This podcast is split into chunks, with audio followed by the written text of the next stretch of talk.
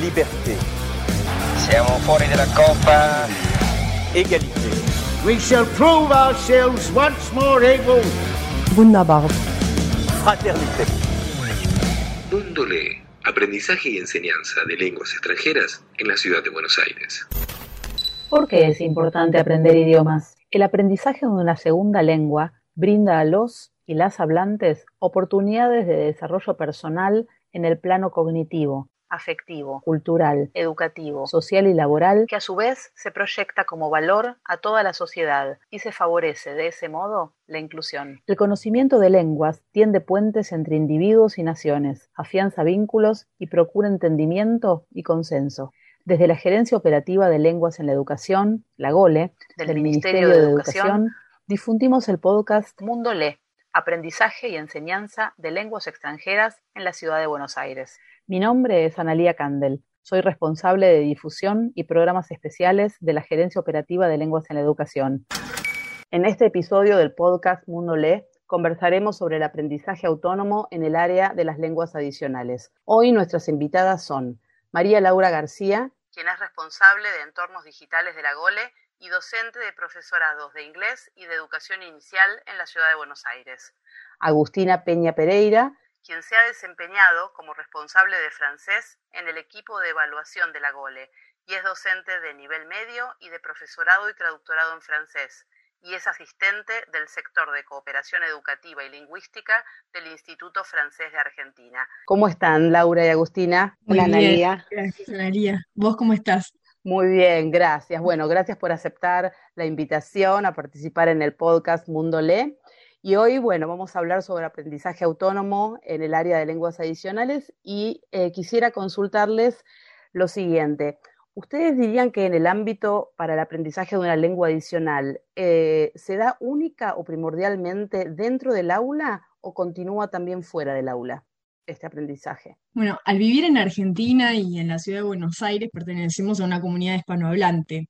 Ah, vale decir que nuestros y nuestras estudiantes no se encuentran en una situación de aprendizaje de la lengua extranjera en un mundo en el que circule esa lengua extranjera. Esto redunda en que nuestra tarea docente implique proveer material e información para que nuestros y nuestras estudiantes tengan una exposición a la lengua cultura extranjera que están aprendiendo que no se restrinja de manera excluyente al límite establecido por las paredes del aula, aunque sean paredes virtuales.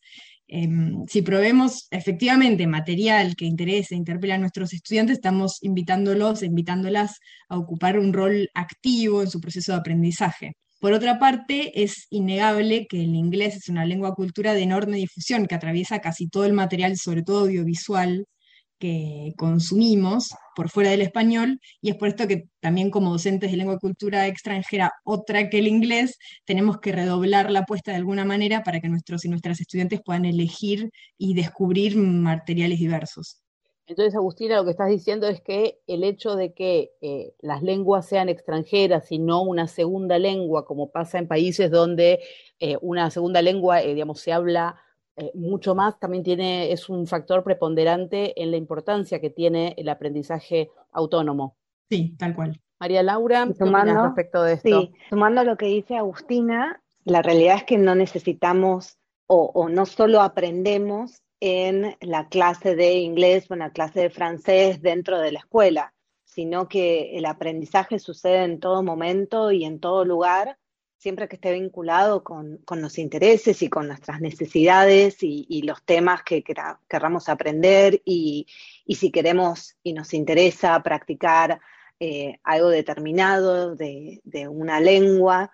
Em, pero bueno, en todo esto es necesario, eh, o el desafío que se nos puede presentar es el, encontrar los recursos eh, pertinentes y, y, que sean útiles al momento de, practicar o el desarrollar ciertas destrezas y, habilidades en una lengua adicional. ¿Y cuál es el rol del docente en eh, la recomendación de recursos o en la detección de estas áreas eh, a mejorar que estás mencionando? Bueno, lo que sucede es que uno si va a Internet es cierto que va a encontrar muchos recursos, pero eso no quiere decir que todos estos recursos sean útiles o nos vayan a ayudar a practicar o a aprender una, lengua extranjera.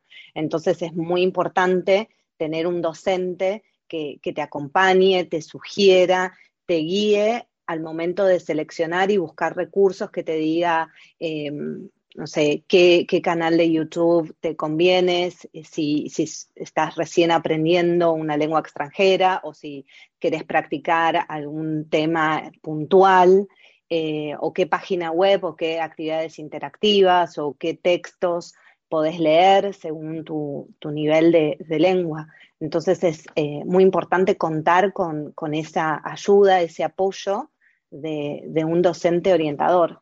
Eh, y al margen de eh, sugerir recursos puntuales, antes mencionabas, digamos, que un estudiante puede querer mejorar en, una, en un área específica. ¿Qué pasa con ese trabajo metacognitivo que implica en que un alumno pueda detectar solo, poder darse cuenta cuáles son las áreas en las que necesita mejorar, cuáles son sus fortalezas, cuáles son esas áreas que necesita práctica intensiva. Bueno, esto se da bastante en, el aula más que en, el hogar, digamos, porque necesitas ese docente que, te ayude a identificar cuáles son tus áreas a mejorar o cuáles áreas tenés que, que practicar más por determinados motivos y cuáles son eh, aquellas actividades que te van a resultar más útiles al momento de seleccionar los recursos. Eh, qué preguntas te tenés que hacer cuando eh, haces una actividad, qué aprendiste, cómo, em, cómo evaluar tu propio aprendizaje. Eso es sumamente importante y es algo que no se da de manera aislada o que a cualquiera se le pueda ocurrir, sino que necesita del docente que, lo ayude. Agustina, ¿querés agregar algo? Eh, no, simplemente subrayar mi, acuerdo total e incondicional a lo que acaba de decir Lau, eh, en la medida en que sí, tal cual, em, es clave el rol del docente para, para guiar este proceso de, de descubrimiento, ¿no? Este proceso de metacognición em, que no es fácil elaborar de manera autónoma, independiente del, aula, ¿no?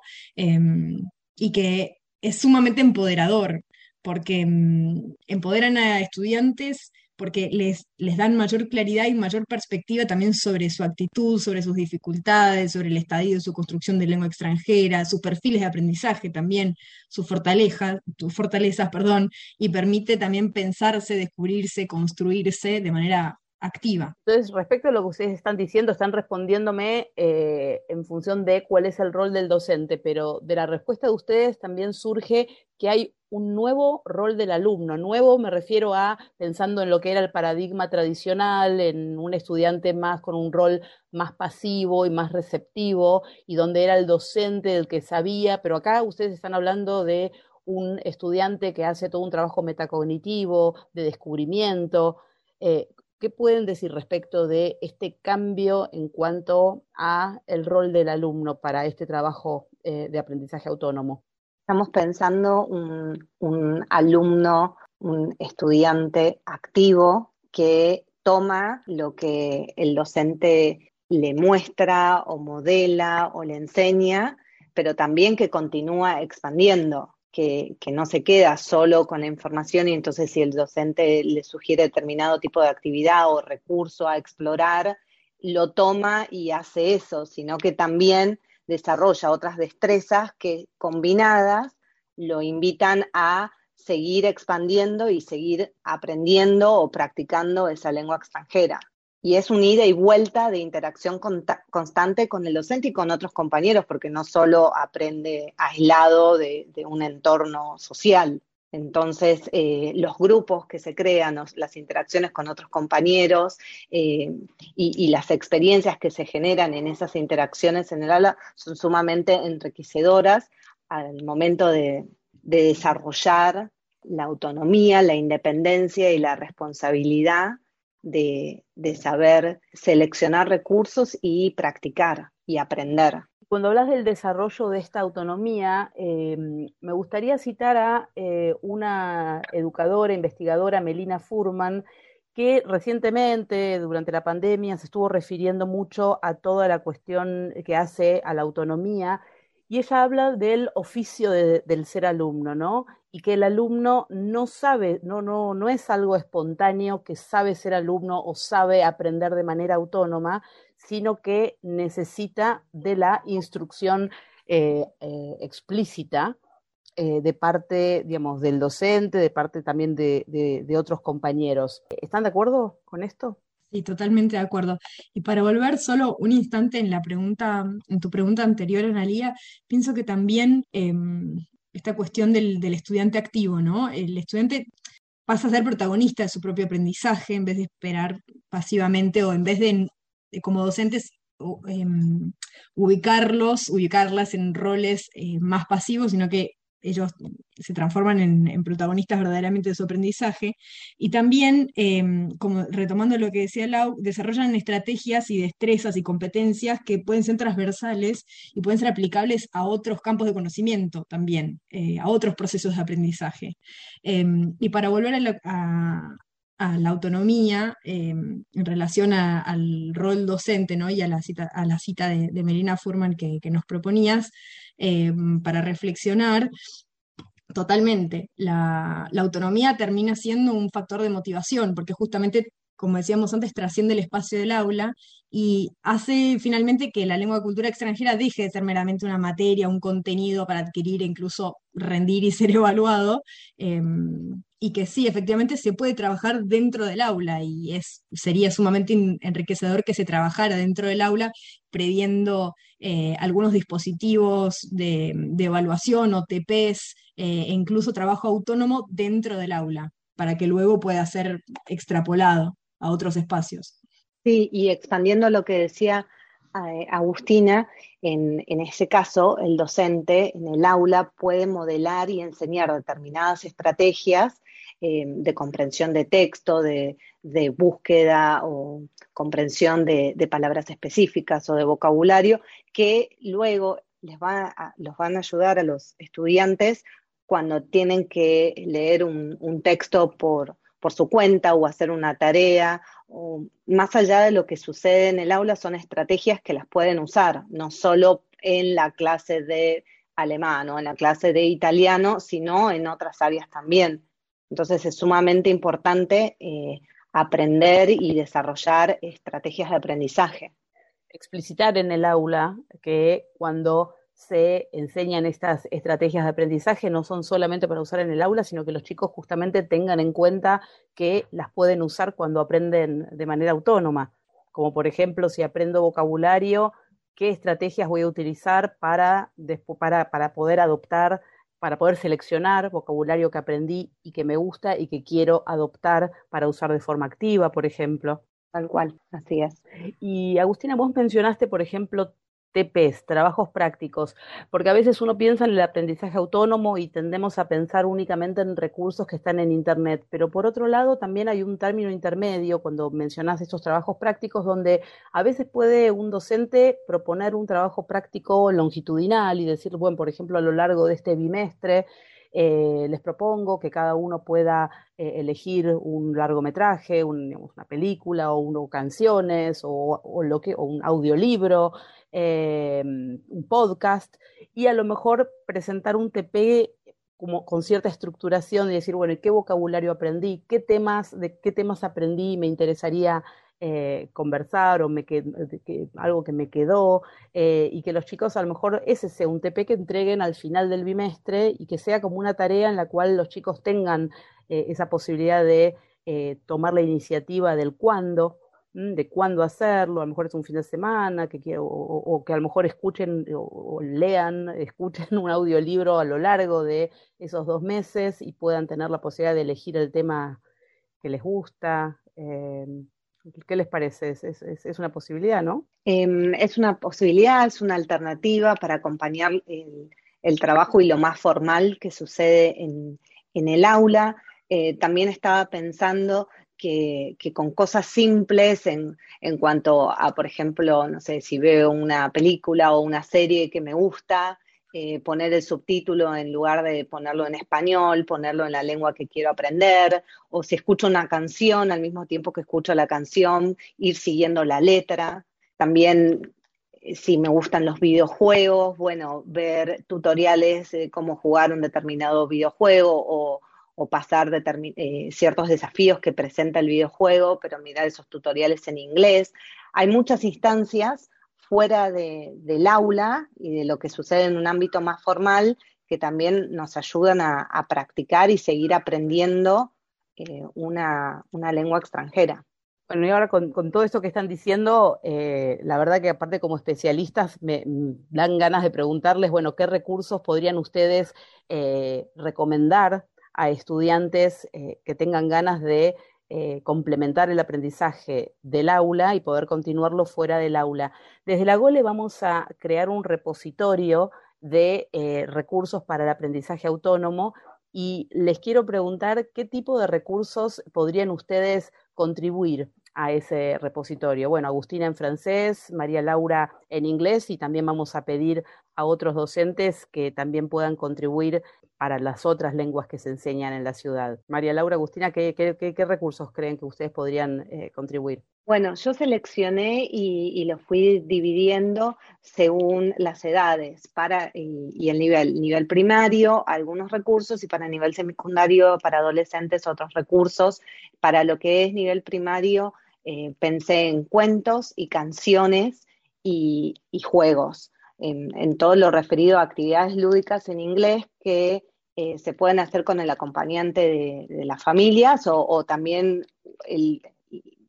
uno puede tener acceso y poder seguir el libro de cuentos por las imágenes y escuchando un audio o descargar eh, un, libro de cuentos que sea un PDF blanco y negro, eh, en donde se puedan, con, frases muy cortas u oraciones bien simples y, las imágenes uno pueda ir interpretando y, siguiendo el cuento. En el caso de, las canciones, muchas veces al final em, aparecen actividades, eh, em, distintas manualidades, distintos tipos de actividades, como por ejemplo manualidades, no sé, hacer un origami seguir instrucciones en, inglés, hacer cosas simples, que, eso es una forma de, practicar la lengua y siguiendo instrucciones simples y tener un producto final para, para compartir o para decorar.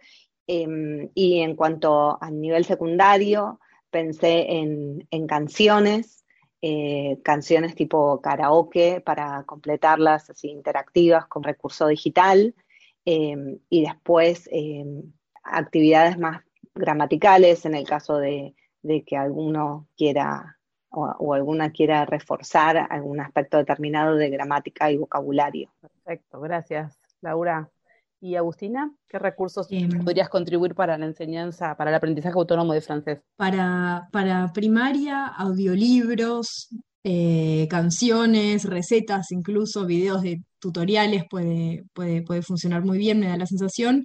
Y mm, para nivel medio, em, perdón, para nivel primario también eh, hay varios videos, material audiovisual em, para trabajar vocabulario, comprensión oral, eh, comprensión escrita, incluso también con algunos cuentos, y ya así yendo a, nivel medio, em, hay varios sitios muy generales que tienen eh, material para trabajar la comprensión escrita, comprensión oral, producción escrita, producción oral. Em, hay también algunos sitios específicos de fonética que a veces genera un poco de aprensión en francés específicamente, eh, que tienen eh, actividades interactivas muy, muy interesantes y provechosas también. Em, otros sitios que tienen bastantes fichas de gramática, ejercicios de sistematización también. Otros que tienen em, muchos ejercicios de comprensión oral Em, a partir de videos o directamente a partir de documentos audio eh, que, proponen actividades interactivas de corrección automática, con lo cual se puede directamente hacer en el subte en el, en el colectivo y, es súper funcional y dinámico, está bastante bueno.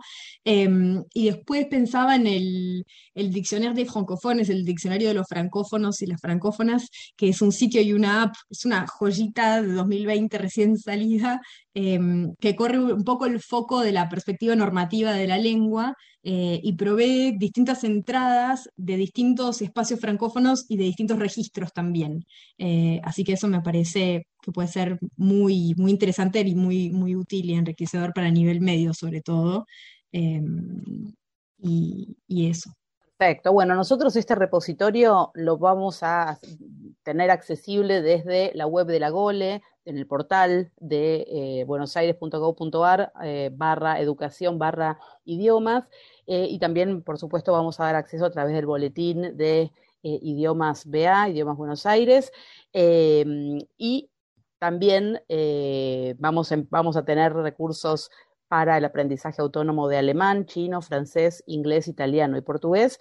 Y les vamos a pedir a estudiantes y a docentes eh, que quieran contribuir eh, recursos para el aprendizaje autónomo que puedan escribir a boletín.idiomas.bue.edu.ar y bueno, vamos a ir agregándolos eh, y construyendo este repositorio eh, para, para, el uso de todos los estudiantes eh, y docentes que también quieran recomendar a sus propios estudiantes que puedan usarlos y seguir aprendiendo los idiomas fuera del aula. Así que, bueno, muchas gracias por el aporte, Agustina Peña Pereira y María Laura García. Muchas gracias por, por, por, lo que compartieron hoy con nosotros. Muchas gracias por la invitación. Sí, muchas gracias a vos por la invitación. Un placer. Mundo Lee, aprendizaje y enseñanza de lenguas extranjeras en la ciudad de Buenos Aires.